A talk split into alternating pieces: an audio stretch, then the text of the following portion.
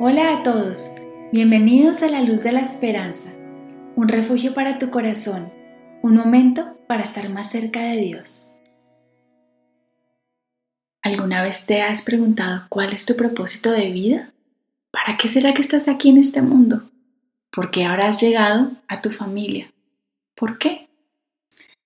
Bueno, esta es una pregunta que usualmente nos hacemos sobre todo en los momentos en los que estamos un poco pasando por un momento de dificultad. En esos momentos en los que estamos sufriendo por alguna razón, en la que nos sentimos perdidos, en el que sentimos que nos salimos de nuestro camino y que estamos andando por un lugar desconocido que no nos es familiar, en el que no sabemos cómo desenvolvernos con paz ni con tranquilidad. Es en esos momentos en los que a veces nos, nos dejamos enredar con las ilusiones que nos ofrece el mundo y de repente nos quedamos más perdidos y más confundidos tratando de ser quienes nos exige la sociedad que seamos en lugar de ser nosotros mismos. Y entonces olvidamos quiénes somos.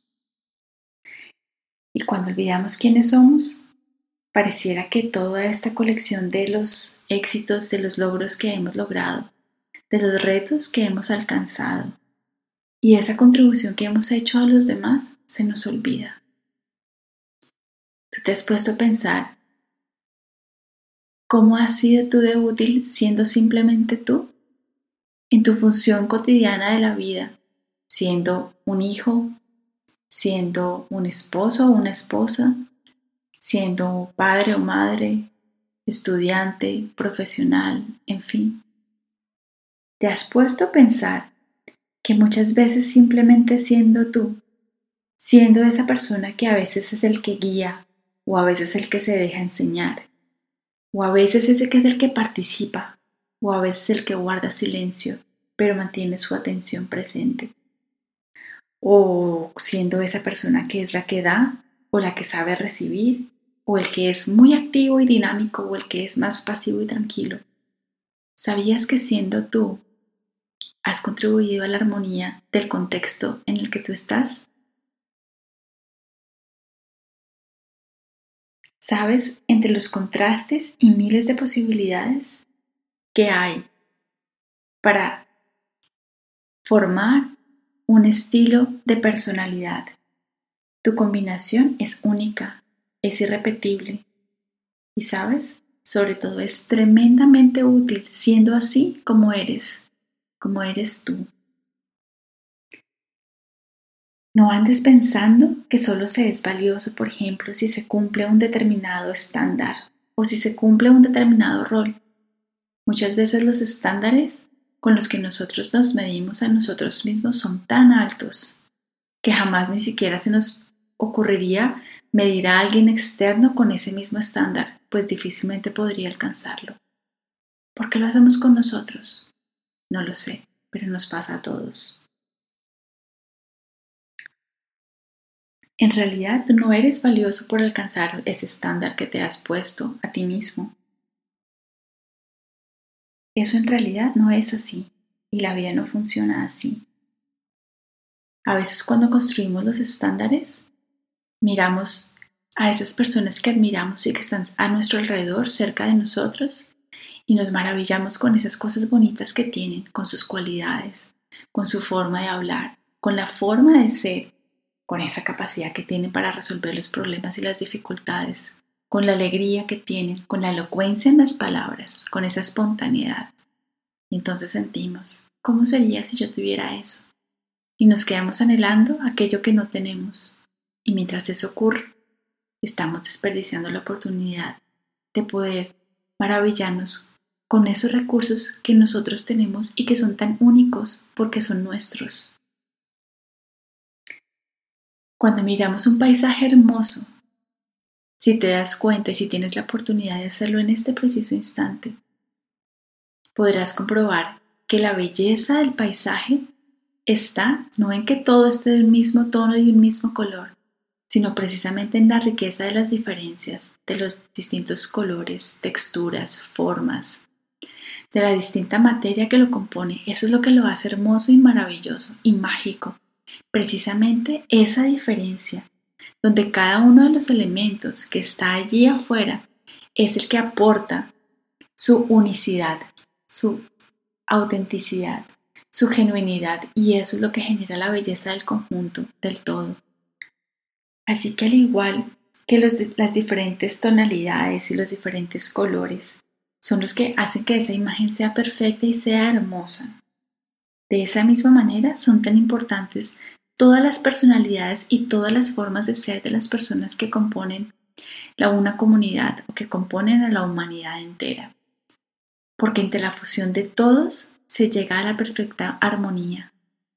Así que no prives al mundo, por favor, de tu esencia, porque esa esencia se necesita y el único que la puede aportar eres tú. Esa ruidosa carcajada que sueltas se requiere para traer energía a los demás. Esa ternura con la que a veces ofreces una mirada a alguien o una caricia es imprescindible para poder reconfortar. Tu silencio, ese silencio a veces al que no le das valor, es un tesoro, porque a través del silencio se percibe lo que no se puede percibir a través del ruido o de la acción. Esa pasividad de la que a veces te quejas, ¿cómo es de necesaria a veces para enseñar a los demás a que hay que bajar el ritmo de la vida para disfrutar las cosas a una velocidad un poco más lenta? Y tu dinamismo, ese es también una maravilla para traer movimiento cuando se necesita, para traer motivación. Tú estás donde estás y cómo estás porque así te necesitaba quienes te rodean. Tu esencia ilumina, ¿sabías? Ser tú es absolutamente suficiente. A veces parece más bien que todo se complica cuando no aceptamos lo que somos y queremos intentarlo y queremos intentar cambiar lo que nosotros somos para ajustarnos a unas demandas externas que muchas veces solamente están en nuestra cabeza. ¿Cómo sería tu vida si hicieras un pacto contigo mismo para brillar siendo tú? ¿Cómo encantarías si fueras leal a ti sin excepciones?